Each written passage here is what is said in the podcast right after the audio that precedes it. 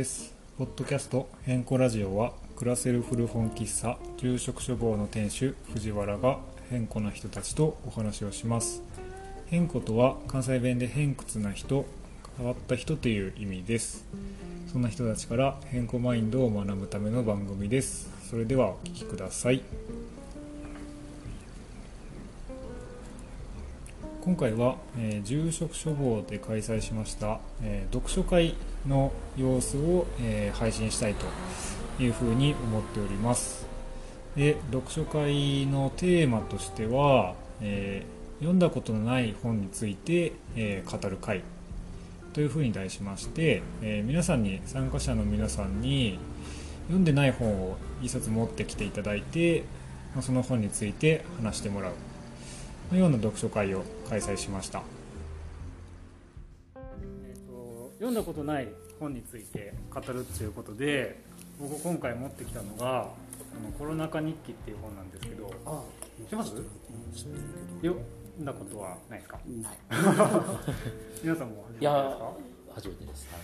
そうあのーまあコロナ禍においてそのいろんな職業の人ここに帯には書いてあるのが作家の方とか漫画家ミュージシャンの人お店やってる人たちがどういう風な生活をしてたかっていうような日記だと思うんですよ。うん。読んでないから分かんないですけど。でやっぱりなんかだと思う。そうすごいこう気になっているというかいろんな人の日常が結構最近気になるなと思ってて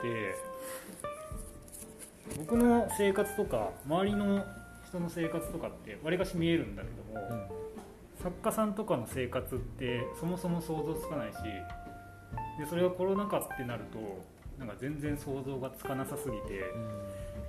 なんかそういう人たちの生活にすごく興味があるというかって思って買ったんですけど、まあ、なかなか読めずなんか後回しにしちゃいますね。うん。そうそうそう。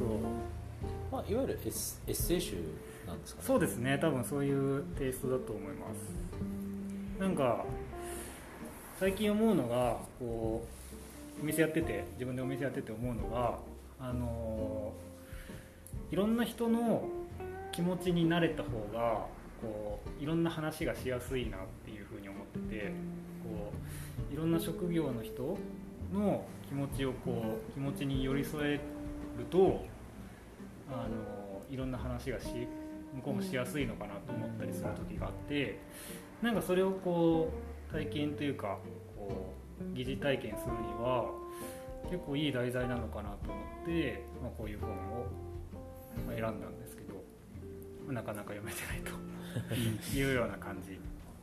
いつ頃買ったんですか？えっとね買ったっていうかこれし仕入れたんですけどそうお店で売ってるやつなんですけど結構その自分で読もうと思って仕入れてるとかも結構あるんですけどこれはでも新刊を取り扱い始めて結構最初の方に入れた本なんですけどだから去年の10月とかかな。もともとこのタバブックスさんっていう出版社は結構興味があってその中で選んだんですけど。今つけ置き歴としては短い。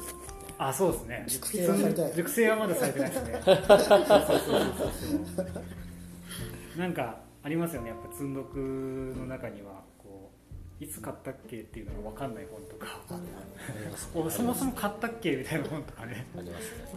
うん、でもそれをこうふと読んでみるとめっちゃ面白いみたいな。だから今回この話があって、はいはい。本棚見てあこんな本がかなりあった。あ 本当ですか？いやいいですね。こうスポットを当てるというかうん。うんね再再注目されるみたいなきっかけにもなるかもしれないですね。こういうイベントは。みたいな感じなんですかね。はい。終わりまだ喋れますか？えーとね。俺的にははい。あいいですか？どうぞ。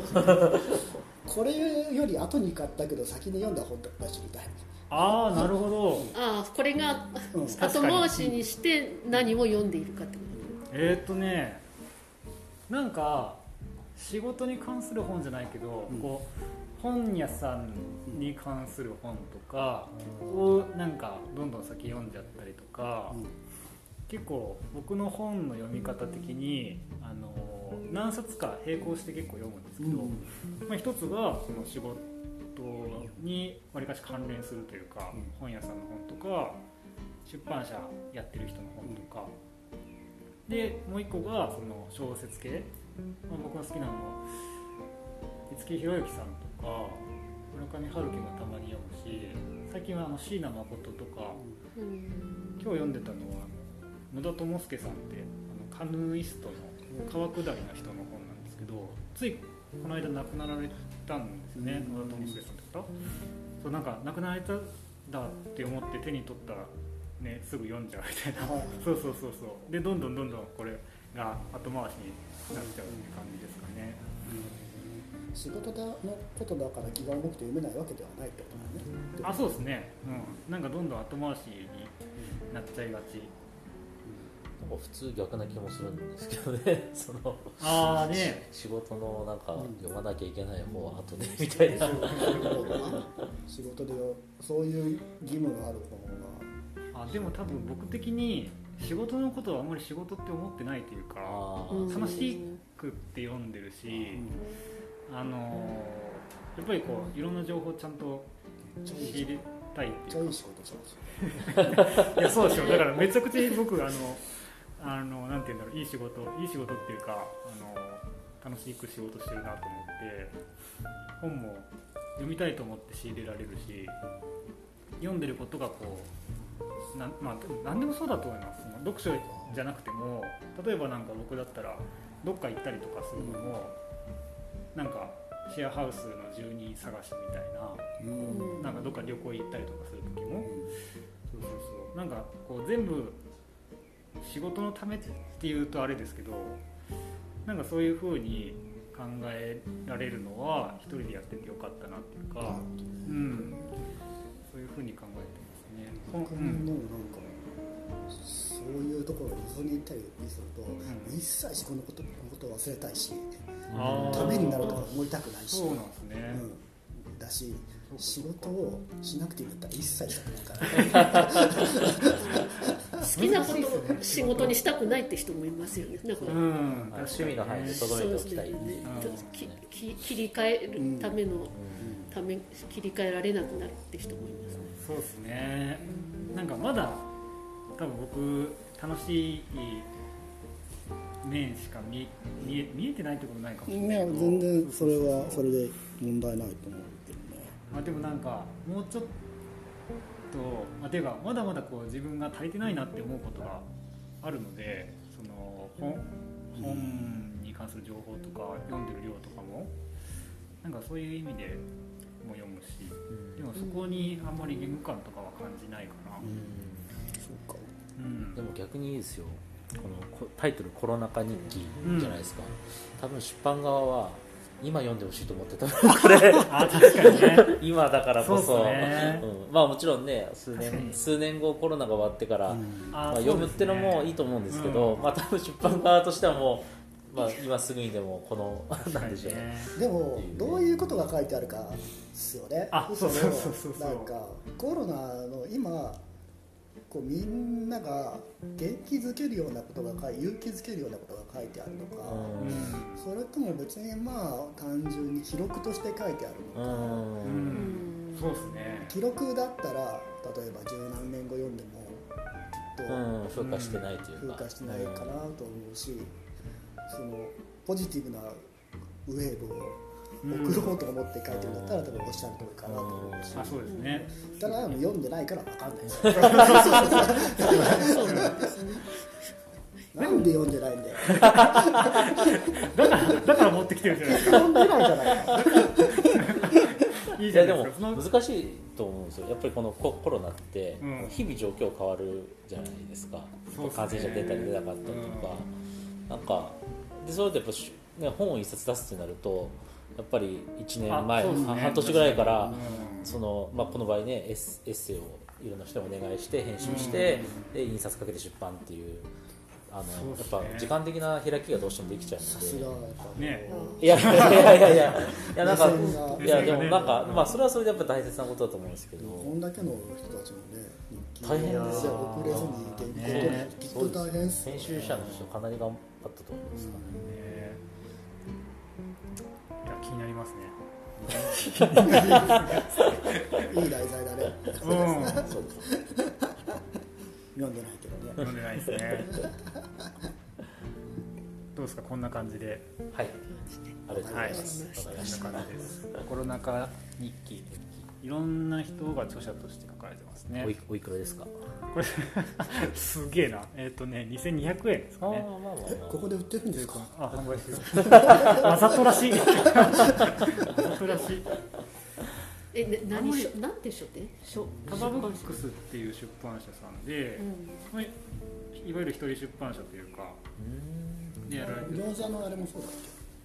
餃子は違ったかな？餃子は投稿者さんっていうあの京都の出版社なんですけどタバブックスさんは結構仕事に関する本とかうん。女性の方がやられてるので女性目線でのその仕事のあり方とか、うん、結構なんかあのーなんていうかアナーキーな感じというか無職の本とかねこれからの無職みたいな本とか。ちょっとらしいよねすごく、そうですね。うんっていうような本を出されてるタバブックスさんの「コロナ禍日記」っていう本でした。はい。ありがとうございます。いえいえありがとうございます。じゃあどんな感じでいきますか？誰かやりたいみたいな人います？じゃあいきますか？おじゃんけんしますか？じゃんけんで何の順買った勝ったら勝った人人からやっていく。かそうっすね。もうやりたくてしょうがないですね。最初のグーじゃんけん。ぽい。ああい。こでほいあいこでほいおあいこでほいおおよっしゃねじゃあ第3からそっちも決めないですかあじゃあじゃあ全部決めちゃいああそうか最初うんじゃんけんほいあ私ですはいちょっと僕誰いっぱい人が来るか分かんなかったんでいろいろ持ってきたんですけどあーすごい。何持ってきたか分かんないんでちょっと見てきた そういっぱいあったんですね。そうですね。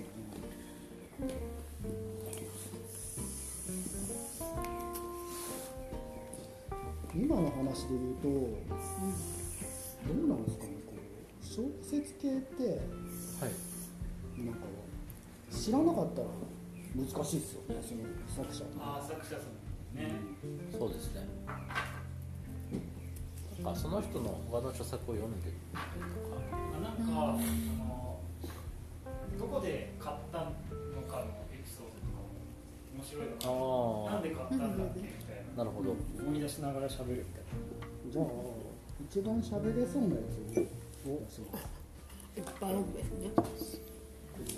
これ渋谷系競争曲っていう本なんですけど、なかなかみんな知らないと思うんですけどこのなリットミュー。ジックへえナタリーのあの人がこあのそう。ではい。渋谷系の本当渋谷系って？うん。わかります。わかんない。聞いたことありますだから渋谷系とは言いうん。なんかますファカルチャーとしてのカルチャーとしてちょっと前ですよね。ちょっと前ですえっとあ90年代の音楽シー。ンとかの話なんですけど、今で知られてる人だと小沢健二とかですよね。あ渋谷系。そうそう。コーネリアスとか。この前、はいはいはい。この前あの東京オリンピックでうん大問題になった音楽の人いるじゃないですか。ああはいはいはいはいはい。山田圭吾、うん。はいはいうん、あの人とかあそうなんですね。そうあとはまあいるんですけどうん。そういう人たちのことを書いた本でうん。僕はこの時代にこう高校生とかだったんですけど、はいはいまあはい田舎の高校生だったんですよね。こうあ僕九州なんですけど。うん。で九州からこう九州で一人でこうだから CS か CS じゃないケーブルテレビか何かの音楽チャンネルを見てうん。こう日々渋谷系というものをこう学んでたんですかそうこうイケてる気分で。あ俺はこの地域でなるほどね。超渋谷だぜみたいな。最先端だぜみたいな感じでうん。聞いてたんですけどなんかこうだいぶ時が経って、うん。そういう距離感を分けてみるとあれなんか全然なんか違うことを語っている人たちがいるというか、俺が見てた渋谷系じゃないなあそういうのがあってでなんかそれが多分まとめられたような本だと思うんですよそのしあそこ。これから分かんないですね。これ多分去年今年か去年か。去年。かあじゃあだいぶあ出た。新しめの。そう。あでもそう。ただこれあ去年の3月か。えー、ちょうど1年前。買ったのは、うん、秋くらいかな。だと思えうであのそうそのだから買ったのはやっぱそういうのを知りたいなと思ってもう自ー、分のうん。そのルーツのようなカルチャーのことをすごい知りたいなと思って買ったんですけど読めない理由っていうのがなんかこ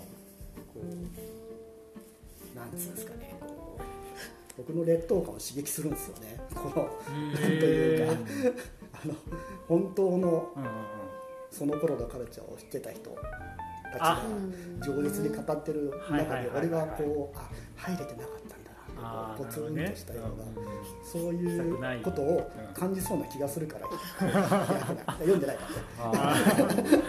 読んでないし、もうページもちょっとすらこのこの辺ぐらいしかいったもんあそうなんですね。開けてえそう。そうなんか勢いであこれは俺にとってあれな本だなと思ってあ読みたい本だと思ったけどないっていうような理由があるというこー、あれじゃないですか？じゃあその時をが経つにつれてもっともっとよ読みた読みにくくなるんじゃないですか？ういやなんどうなんかね？このなんていうのかな？あ波っていうか。何がきっとあるしん。だんだんそういうものに対する恐れというか。そうそううん。執着というのもなくなってくるかなと思うし。なるほどね。なんかこうなんか若い頃に聞いたミュージシャンが最近すごい好きだったミュージシャンが最近こうツイッターとかであの頃のことはみたいな感じでこうすごい振り返って言ってるのをはいはいはい。見た時にあすごい軽薄だなと思って。ああはいはいはい。でなんとなくわかりますわ。でこの軽薄さはもう俺はもう必要としているものじゃなくなったなって思った時があったんですよ。うん。だからフォローできないなと。なるほどね。フォローというか。だからあこう心の中でこうお別れを告げたというか。渋谷系と。そのそのミュージシャンとね。あミュージシャン。そう。なのでまあそういう距離感がうん。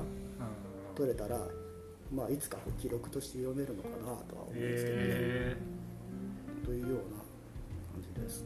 えなんかカルチャーってすげえ難しいなっていうか、それこそこう流行りというかですごく今こう早いじゃないですか。うんうん。サイクルが。うん。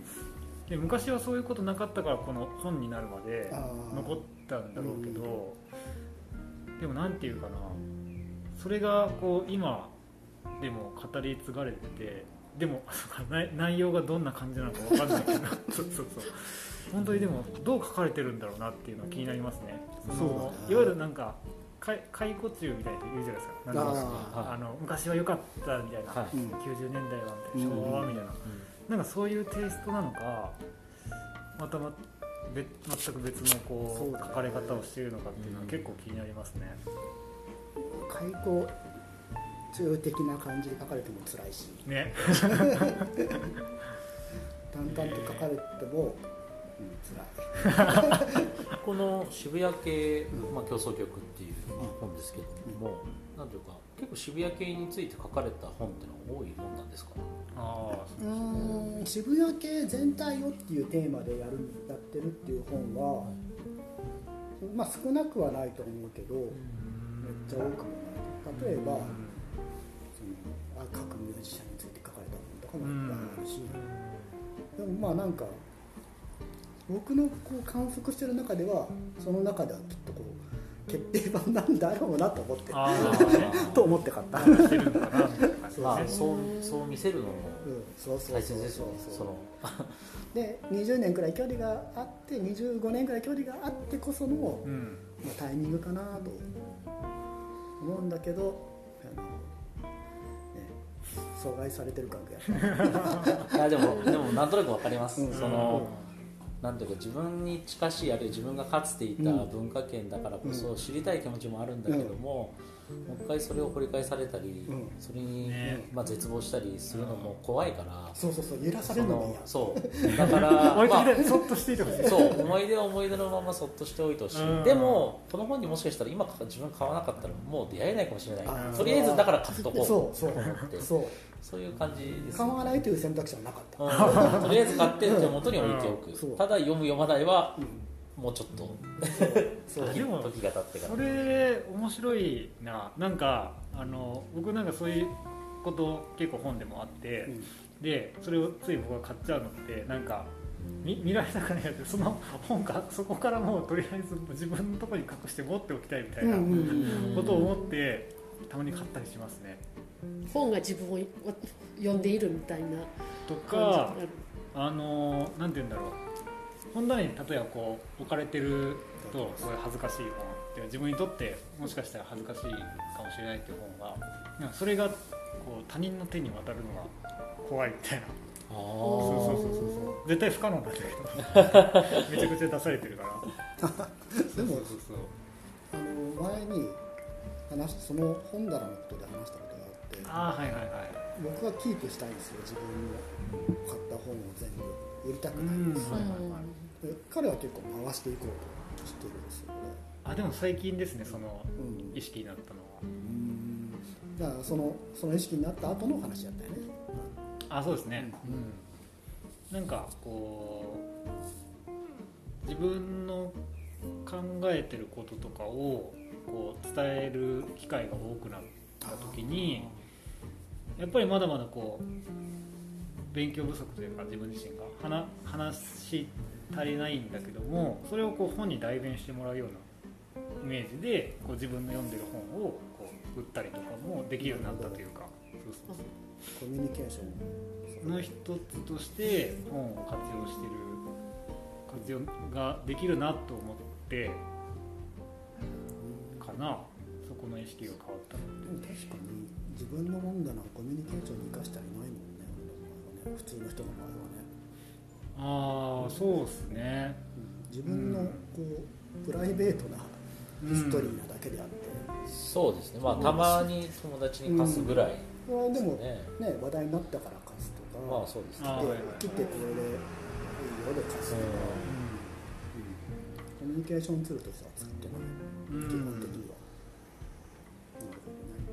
なんかそれ面白いなって最近思い始めました。いや結構簡単というかこう読んでみて読んでみてって言えばこうあでもそっかこう受け取られ方が違ったりする時もあるだろうから難しいな。いやなんかさこうこう言うと多分あんまり嬉しくないだろうけどさ、うん俺とかはもうさなんだ集めてさはいはい。並べてさ手放したくないっていうのがさ、うん。老いもあるわけよね。なるほどね。ほそのなんていうかもう二度そのそんなに変わりたくないと思ってるところもあるから。ああなるほどね。そっか。そう。だからうんうんうん。あでキープしときたいキープしときたい。ああまあ、ね。所有所有、ん。所有欲ですよね、まあ自分も結構そういうところあるんですけど、うん。コレクター欲っていうか、うんうん。じゃあお部屋にすごいいっぱい本が並んで家にっていうか。うーん。うん。そここよりはあるぐらいですかね。そのどうどうだろうな。もうちょっとあるぐらいか。そうでしたね。うん。うんでもまあそそんなではないです、はい、すいません。そんなことそんなこと言ってきながら。いえいえ。でもなんかその本本がそのコミュニケーションツールみたいな話で、うん。まあ、今ふと思ったのは、まあ、例えば住職書房さんとかに来たりするとうん。やっぱりそのまあ目の前でその目の前にいる人と喋ればそれはそれでコミュニケーションだと思うんですけど、うん。こう並んでる本がたとえ例えば自分が読んだことのある本だったらうんうん。なんというかななんて言えばいいんですかね目の前でコミュニケーションするよりもあこの本を置いてくれてるんだっていうなんていうかなんかそれだけで意味が生まれるというかのがあるなと思って、その確かにね。立ってるだけだと、はい。りょうくんの人格って全ては見見えない。見えないけどまあ、本棚でも全部全ては見えないんだけど、なんとなくわかります。立ってるだけよりもいっぱい見える。そう。その本人を本人とコミュニケーションうんするよりも実はその 本棚を見る方がその人の内面が分かったりするっていう、なんかそういう意味では面白いのかなっていう。たまに SNS とかでも自分の本棚写してる人とか自分の部屋を写してる人とかいると思うんですけどあれは結局俺のこともっと分かって分かってくれよっていううん。多分その表れなんだと思うんですよもちろんいろんなつぶやいてはいるんでしょうけどもそれでは伝えきれない俺の内面を分かれよみたいな、そういうのの裏返し裏返しっていうかそれを多分見えすぎ裏に持っててちょっと。あそうそう見えすぎてうってなる時もね。うん。ありますよね、うん。うん。面白いですね。さっきのその並べておきたい話をもう一回していい？あどうぞどうぞどうぞ。あのもう,、うんそう失うのがもう怖いなと、こへうー獲得したものを。ああなるほど。そのじ人格のこう中でも、それへーはだからよくは多分失ってもまだどんどんこう新しくしていってっあそういうてことか。いうような勇気があるわけよ。あもう勇気がないわけよもけ 本本だけじゃなくてもう確かにね。本に限るまあうそう本を象徴としてうん。そういうことだとそう循環させたくない循環させてももう自分が獲得したものは性質なりうん。はもう失いたくないし、えー、なんかどんどん手放してどんどん新しくしていって変わっていきたくないって思ってる。多分外なんか外部記憶装置的なうん。というか、うん。こう確かになんか僕もたまに思うのはそのあれ読んだことあるからもう一回読みたいなが結構なかったりするんで そうそう。そういう意味では確かに失われてるなっていうのはありますね。なんかあのその時どうする買う？えーっとねお店始めてからっていう意味で言うと買いますね。うん売ればいいし。そうそうそうめちゃくちゃいい仕事するとしてるから。今日もねその昼間あの宮川であの古本ああイベントで練習してたんですけど俵真知さんの「サラダ記念日ありますか?」って聞かれて。うん。で僕会って読読みもしたんですけどでも売れちゃってでもうその人がすごい欲しいっていう話をしてたから僕も欲しくなっちゃって。そういう意味では確かにあなくなったなっていうのはありますね。でもそれ、うん、以上に確かに入れ替えてどんどんどんどん吸収したいなっていう時期ではあるかもしれないですね、うん、それはなんかまあお店やってる上でもとかだしあの単純に、まあ、まだ若いしとかあるかもしれないですね。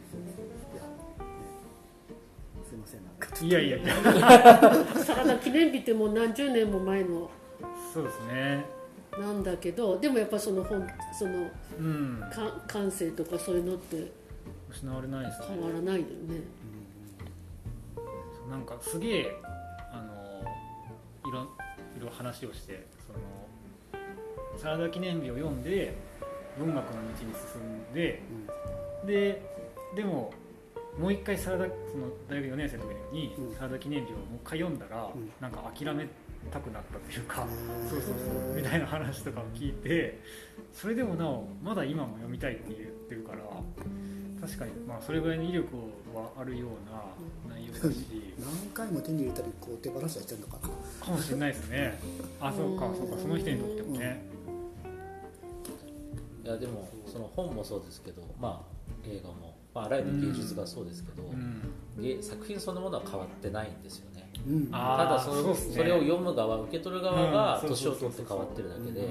作品はずっとそのままあるんですよね。うんなんかだから昔見て面白かったものが逆ね。大人になってつまらなくなった。り、まあ逆もしっかりだと思うんですけど。本当になんかこう大事に思ってた若い頃に見た作品ってもう一回見れなくないですか？あそんそんな感覚ですか？あまた同じこと言って いやいいですよ。戻ってきた。いやでも分かります分かります、うんなんかハリー・ポッターとかね面白くななかったら嫌だなと思うん。ですよ役がうまうまくないなって感じですね。ねそうそうそうそうそうそう。とかね多分今ね見たら思っちゃうんだろうなっていうのは確かにありますね。最近青山真治が亡くなったけどはいはいあの映画家の映画監督。の、うん。あの人の作品とか今見るとどう思うんだろうなと思って。どね面白くなかったら辛いな見れない。えーいや確かにありますね。いやでもね作品は変わってないですよ。僕らが変わっちゃっただけですよね。そうそこがやっぱり変わってるのがねもういいです。堂々巡りみたいな感じ。いや面白いですね、ありがとうございます。ありがとうございます。次はどどどちらでしたか？あ吉野さん。読んだ読まれたことがあるんじゃない？春樹村上春樹あ夢のカフカ読んだことはないです。あないですか？本当ですか？僕は一応ありますよ。僕多分あると思います。大体読んでると思います。そうそうです。多分ただ私はしばらくえっとねなんか読まず嫌いなとこがあって。村上春樹自体村上春樹自体をえでもこれをまあフルブックオフで 100, はいはいはい。100円で買いなんで買おうかなと思ったこの少年カフカが海辺の町の図書館で暮らしながらいろいろな経験をしていくっていうようななんかこう紹介文なか何か読んだんですね。うん。もう海辺の町の図書館っていう。すっごい私の中でこうメルヘンなんていうかファンタジーな世界が広がりそこで少年カフカがですごい青春物語が私の頭の中に広がってしまったんです。あそれを先に物語が。そう私の中でもでねなんとなくり私が考えた物語。離島の廃校になった小学校がそうこのようなゲストハウスになってでちょっと引きこもりの少年カフカカフカ少年がそこで働きながらだんだんこう大人になっていくっていうなんか私はそんなお話を想像してたんです。もうタイトルだけね。で読みで最初読み始めたらあ全然違って私のカフカじゃないものす結構描写がハードいろんな、けあのあらこれは村上春樹ってそうですよね。そうそのそうなんです。こでとこまあちょっとあこれ全部読めないなと思いながら一応最後一通り読んだけど何にもお話は頭に入ってないから。そう。出てくる人物はとってもなんか素敵だし。それは読んでない判定になってるんですね。そうなんです私の中では私のカフカは。中ではない。ではない。あれってことはそのか。購入されてから実際読むまでにちょっと開きがあったってことあこえっとその自分の中の妄想を膨ら思い切り膨らませて、すぐ買いました。なんかあうん。そう。すぐ読んであこれはなかなか大変なお話だなって思ったの村上春樹自体をこうなんていうかあれあんまりそのその以前もそこまで読んでなかったってこと。そうです。春いきなりこれでした、うんなるほど。でもまあ代表作の一つうんじゃないですか。ね、うん。あのノルウェーの森はまだ読んでない、何から入ったっけ？僕確かね世界の終わりとハードボイルドワンダーランド。うん。あ今でもやっぱあれが一番好きかあれはまあ賛否両論あるけどね。なね。うん。あ村上春樹自自体が。うん。自分の妄想と一致しなかった村上春樹がはそもそもなんでこう少しけ敬遠というかうん。距離があったんですか？それはまずノーベル賞候補に毎年なっていますよね。なってますね。なってますね、そこでもうちょっと私のノーベル文学賞っていうのはあの川端康成。あー。ちょっとあのなんでしょう。あれももううーんとなんだろうね。ちょっとファンタジーっていうかうん。的な綺麗ですよね。き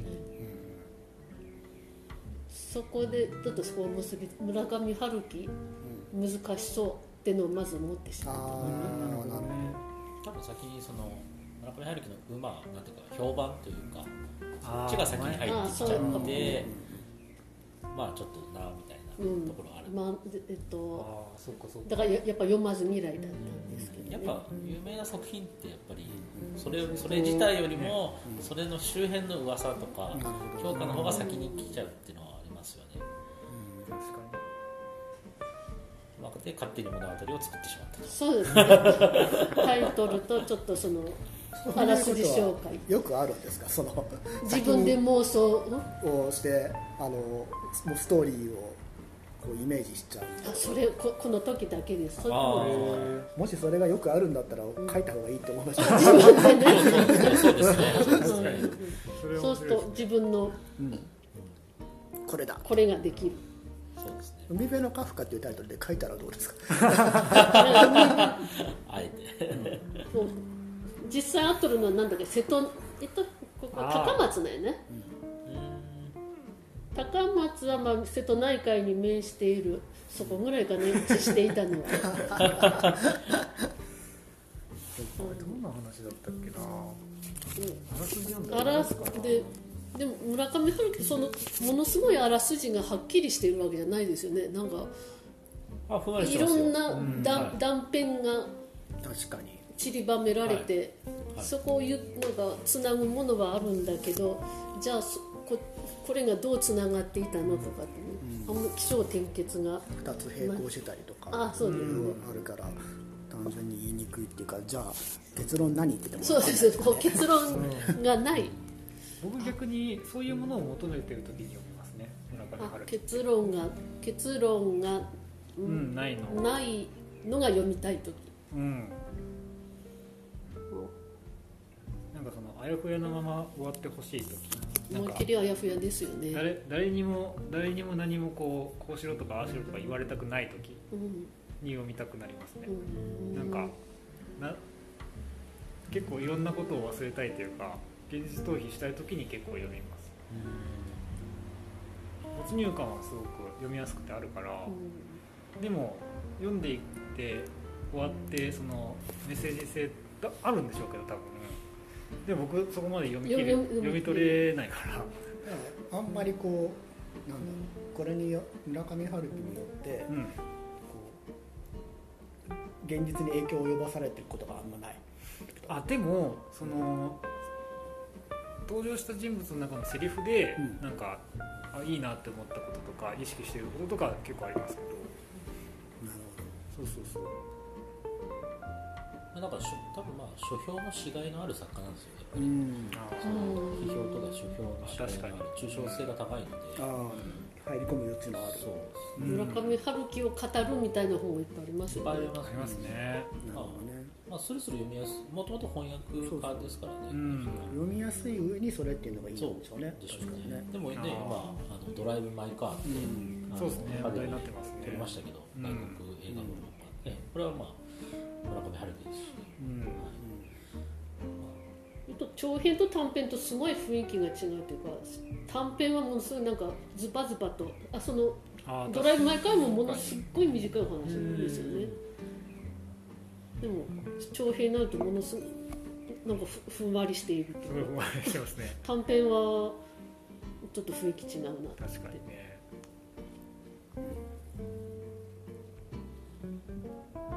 まあ個人的にですよ。なんとなく村上春樹はやっぱり時代の空気を書こうとしてる作家なのかなっていううん。ところはあるんですけど。まあそういうのもあってノーベル賞とか言われるまあそうですね。うん。まあ、ずっと取れないですけどそこがなかったら多分ね全然なれない。そういう交互にも上がらないし交互に上がってるかどうかも知らないけどね。ね実際には。ね。僕は結構なんか若い頃読んで読むと結構こうなんて不安定になるからえ。ああんまりねこうそこから途中からあんま読まなくなったんですー、え。よもう今はそんなことないですけど、ー、うん現実にこう影響を及ぼしすぎるからちょっと嫌だったんですよね。ああそうなんですか。でもでも読んじゃったんですよね。ほとんど。えそれはどういうところでですか？いやすごい暗い気分になるんですよね。あああなるほどね。うん。なんかこううつうつな感じになる。あ確かに。なんか僕それ求めてるのかな？あなんうんなんていうかねあのあ何かを求めてるわけじゃない時に読みたくなるというか、ーうんあもうーアウトプットはいらないみたいな。そうそうそうとそう。そういうこの世界に入りたい、うん。このみたいな感じかな。何何も結論もなくて教訓もなくていいし、うん。この世界でそうそう。できてるでもさあれよ。ミステリー小説とかでも同じよそれああなるほどね。うん何のそうっすね。何の教訓もないよ。そうですね。トリックが素晴らしいとかさ、うん。僕だからあんまりミステリー好きじゃないんだよな、うんでも村上春樹は読んでるミステリー調になってるところもあるよね。やつもああそう。るよね。うん。ありますね、うん。ありますねだからえホラーなの？ミステリーなの？何？ファンタジーなの？でなそこジャンジャンルば分けもできない。なんか、ううん。ジャンルもないし感じか読みたいですか？村上春樹作品。あ他あにね。でもその後あの騎士団長とか、あそうなんですか？うん、結構よよあそうですへなんか騎士団長殺しは最後がなんかちょっと、うん、少しみ未来の希望があるみたいな終わり方な。のであこれちょっと珍しいなと思って。なんで盛り返したんですか？それこれであこれでこの村上春樹ってもうわけわかんなくなって。うん。これはじゃあ他のはどうなんだろうなっていう興味は興味は興味湧きましたね。えそっか。すごいですね村上春樹転んでもたらでは。確かに。勝手に勝手に勝手に転転ばれてるいや面白いです。えなるほど。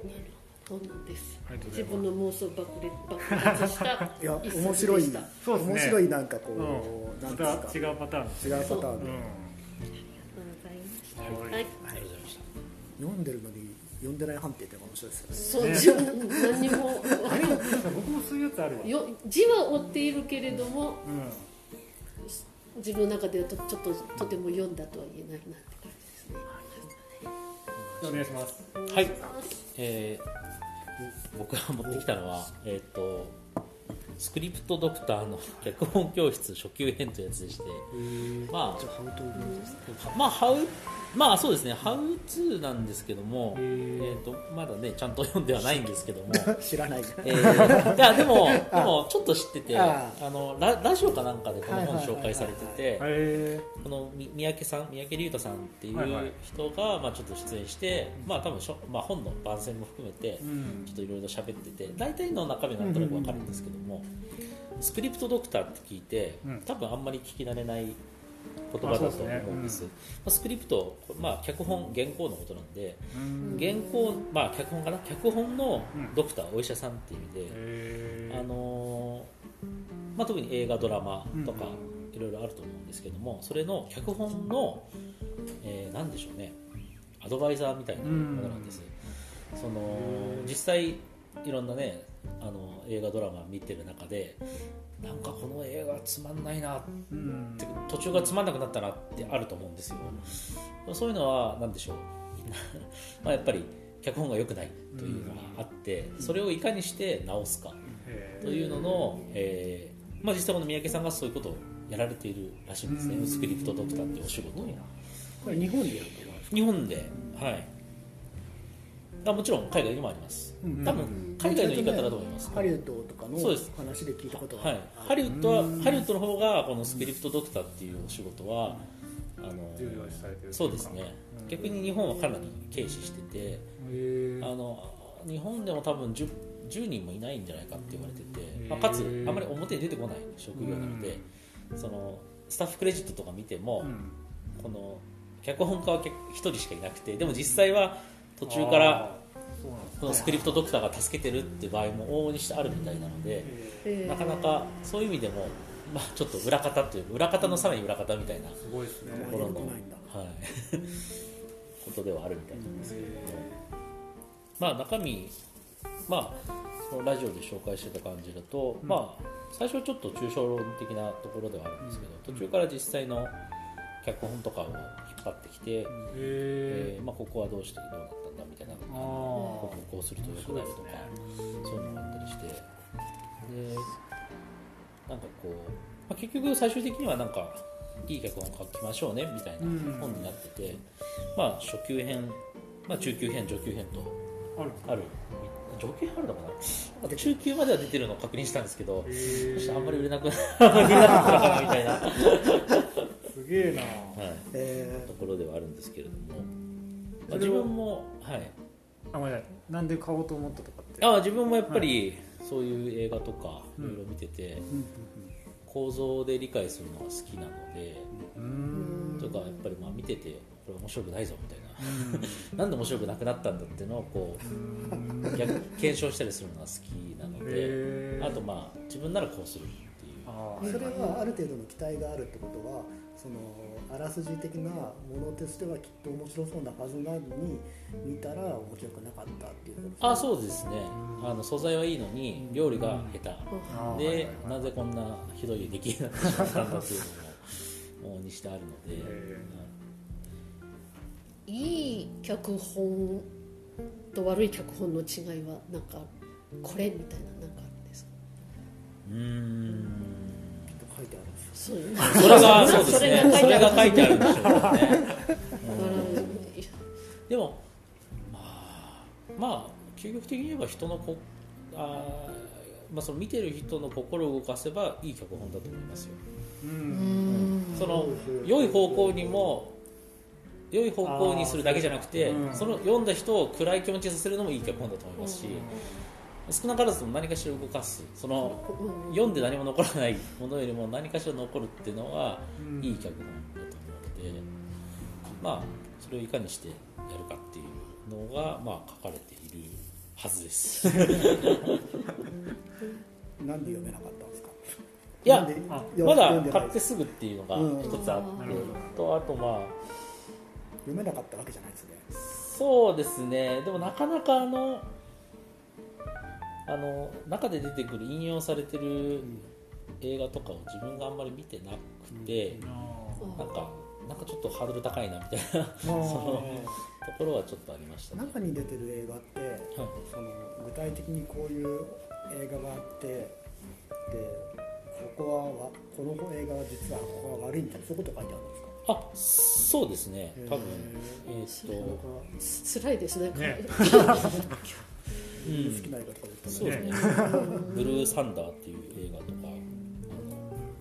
あの、まあ、漫画も、あ漫画ね。はい、あそっか。なんかおそ松くんのある話を。へえまあこうい一回ちゃんと文字情報にしてはあるんですよ。一回この中で。なんかでもなかなかそれはハードル高いなと思いながら、おそ松君にこうスクリプトを求めているのかというか。確かにね。いやでもあの大なり小なりあると思いますよ、えあのあの何でしたっけ？作者。えっ赤塚不二夫です。と赤塚不二夫って独特じゃないですか。ねまあそうですね、うん。結構アナーキーな感じです。ね、うん。まあでもいろんななんでしょう。で割と結構横文字が多いんですよね、おそらくこのアメリカの方で発達してるその話なのでスクリプトドクターっていうことが、まあそういう意味で。すごい興味は湧きますね。ね。なんか、まあ面白いですね。一番それ読んでこ書いてないかなって思うのはそのハリウッドでスクリプトドクターっていうのが一般的にはい。にあるんだったら全部面白くなるんじゃないかっていうこう思ってまああのヤブ医者もいるということです。ね あとまあもうどうしようもない。いやもし病状がひどすぎるみたいな、病状がひどすぎるね。うん、そういう場合も往々にしてあると思はいます。いはいはいもっとひどかった。もう。もう助かりませんみたいな。もう末期がんですみたいな。うん。もっとひどかったけど見れるようにはなったみたいな。ねそれは面白いな。やっぱり脚本が一番。もうなななななんてあえいやそうなん。ですかいろいろあると思いますよ。そのもちろん良い作品もう大傑作と言われるものは脚本ももちろんいいですしその俳優もいいし監督もいいし、うん撮影であったり照明だったりあらゆるものがパシッと決まった時に名作が生まれるのであって、でもまあ脚本がそういう映画とかものの土台なのは間違いないです。骨組みなのは、だから最初こうやっぱスクリプトドクそのラジオでも紹介してたんですけど、スクリプトドクターって聞いた時にこう人人から「お願いします先生」って言われてこれ読んで、ここダメだよダメだよとか言ってはいやり直しみたいなそんなちょっとこう高圧的なアドバイザーみたいなイメージだったんですけど、あはいはい。実態はそうじゃないらしいですね。そのうん。どっちかっていうとカウンセラーに近いともともと脚本家がいてもうどうしたらいいかわからないです。なんでこの映画面白くならないんでしょうかみたいな。で高圧的にアドバイスしていくんじゃなくて寄り添ってへまあともするとその脚本家自身のその無意識の心の動きっていうのがその脚本に、まあ、悪悪い影響を与えてたりとか。もちろんその現場のその予算の問題もあるし監督との関係だったり一番多いのはやっぱり脚本家と脚本家と監督が仲悪いっていう。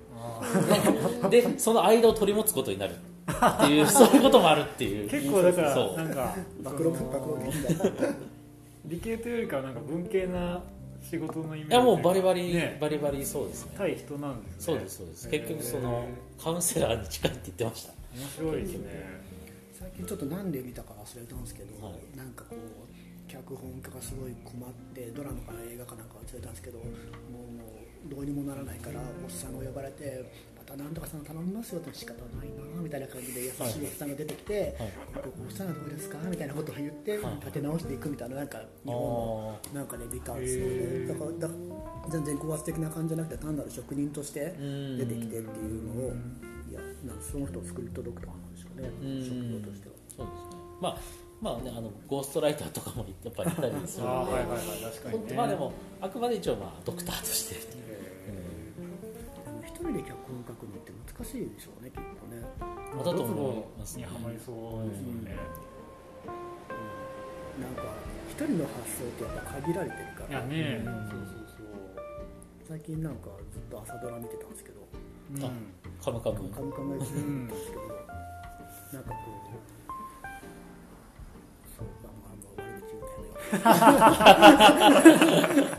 取られてるし。いやいやいやすごいこうね有名な脚本家さんで。え。そうそう。なんですけど。ーうんああなんかこうパターンがってちょっと思っちゃって。ああなるほどね。ありますよね。気持ちがついていかなくなっちゃったんですよね、うソフトに言えた。ん。なんかでもその人の人の好みなのかな？こうななん僕って結構何にでもこうどんなものにでも好みってあると思っててだからその名作っていうものが面白くなかったりとかするじゃないですか。なんかその辺をこうどう修正していくのかなっていうか結局その万人受けする方向に持っていくのかあそのこうなんて言うんだろう。賞取れるようにとかね。そうそうとか、うん。あのまあ心を動かすっていう意味でいくと多分もっと絞らないと刺さらないと思うんですよね。なんか僕、広さそういうか深さかみたいな話をそうそうそうそう。結構僕その好みがあると思ってていろんなものにね味とか、うん。うんそうそうそう。だから完全にめ誰が100人行っても美味しいと思えるコーヒーって僕絶対入れれないと思ってるから、あの好きな人だったら絶対美味しいって言ってくれるようなコーヒーを入れようと思ってやってるんですけど、なんかかこういう仕事をするときにどんな考え方なんだろうなっていうのはこう気になりますね。そうそう面白いっていうのはできるだけたくさんの人に受け入れられるようにっていう。でも本当は100人のうちのひ本当1人とか2人がすごく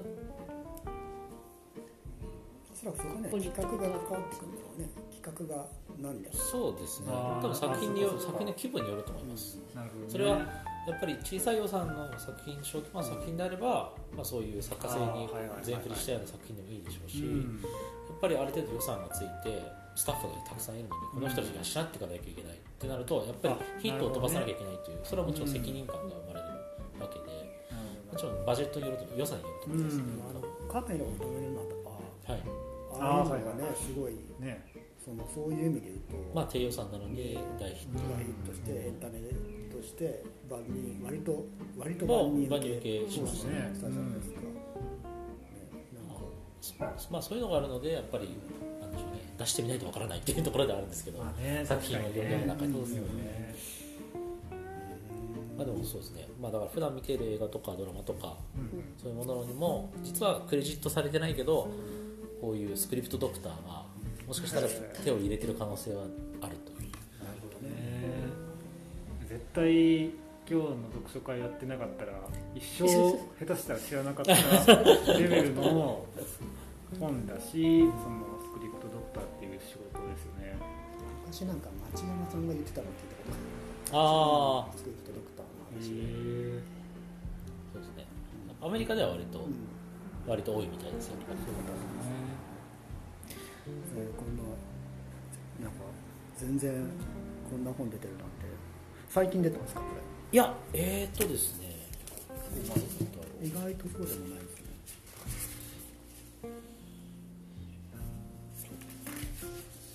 僕あか。2015年ですね。うん少し前ですね。あの八図にまで行ってるので、あそうなんですか？まあ、結構売れてるっちゃ売れてますね。すげえな。あの知らない分野の技術書って時々欲しくなりません？ああなりますなりまこすの前ツイッターでへこう絵の描き方のはい。で走り走ってる時のこう、えっと、絵がこう普段こうやって走ってるのは間違いでこう手を上げてる時は足が浮いているぞみたいなねこうでそういうあなんかそのみんなが常識に思ってることが結構違うよみたいな技術書みたいなのがこう出て話題になってたんですけどうん。ちょっと欲しいと思って。欲しいけどなんか全然違うしなって話があって。でもこういうハウツー本って流行ってますよね、うん。うん。こういう業界ものっていうか業界、まあ、暴露まではいかないですけど、うんうんこそうですね。なんかそう時々見たくういう、うん。僕あんまりそういう方向に行かないからなんかもうちょっとだから広い視野で見たいなっていうのがすごいありますね。うん最近のちょっと、ね、悩みというかあのそれこそあまあでもその僕の店自体が多分こう刺さる人には刺さるっていう意味でいくから多分このスタイルでいいんだろうけどでもたまにはなんか違うものを置いてみたいなっていうか棚にこう広がりを持たせたいなって思う時に、こういう本とか全くこう興味のないところの本とかを読みたいなっていうのはありますね。よくはでも今の時期的にさ、うん。そのマクロにささっきの本もそうだけどもはいはい。っとこう俯瞰していきたいんでしょ？あーな感じですね。そんな感じがするよ。だからこういうミクロの部分の話にはあんまり今ああそうかそうか。そういうことか、うん。確か時期があるよね。にうん。ですねはい、はい、そういうわけで。僕の、い。僕の話になっちゃったはい、けど、申し訳ない。すいません、はい、えースクリプトドクターの 脚本中脚本教室。ラジオに出演した人みたいですね。最後にちゃんとタイトルいやいや。なななんとか何社ですか？えー新新書新書館。新書か新書館。えー、聞いおいたくらですかことないな。うんそんなに大きいとこじゃない。えー、いやー楽しかったですねはい、ありがとうございえいえありがとうございます。一応皆さんの紹介していただいたということで。これもし読んできてたらどうだったんでしょうね。もしあそういうことね。これを確かにね。きちんと読んできてたらうん。話は変わったんですかね。たいや多分参加ハードルが上がったと思います。まあねあの参加参加するハうん。ハードルが上がったと思います。ああなるほど。あやばい読めてないみたいな。でも自分の一番のおすすめの本を持ああそってきてれああそれなら問題ないですね。うん。っていう話でこれだがまあそのおすすめというか何か語れる本。うん。それ何らか語れる本持ってきてるじゃないですか。うん。っていうので持ってきたらこのメンバーで同じメンバーでうん。読んでたらどうだったんでしょうね。読んでないっていうことにこうどうどう変わるのかなっていうのが確かにね。もうもうありえないけど。逆になんか、まあのータイミングとかあれば機会があればそのもう一回うん。その紹介した本を自分で読んで、あもう一回集まるとかも面僕読まない。白いですよね。読みましょうよ。読まない。勇気あじゃあじゃあもうまだ数年は寝かせるあれ あの交換して読むとかね。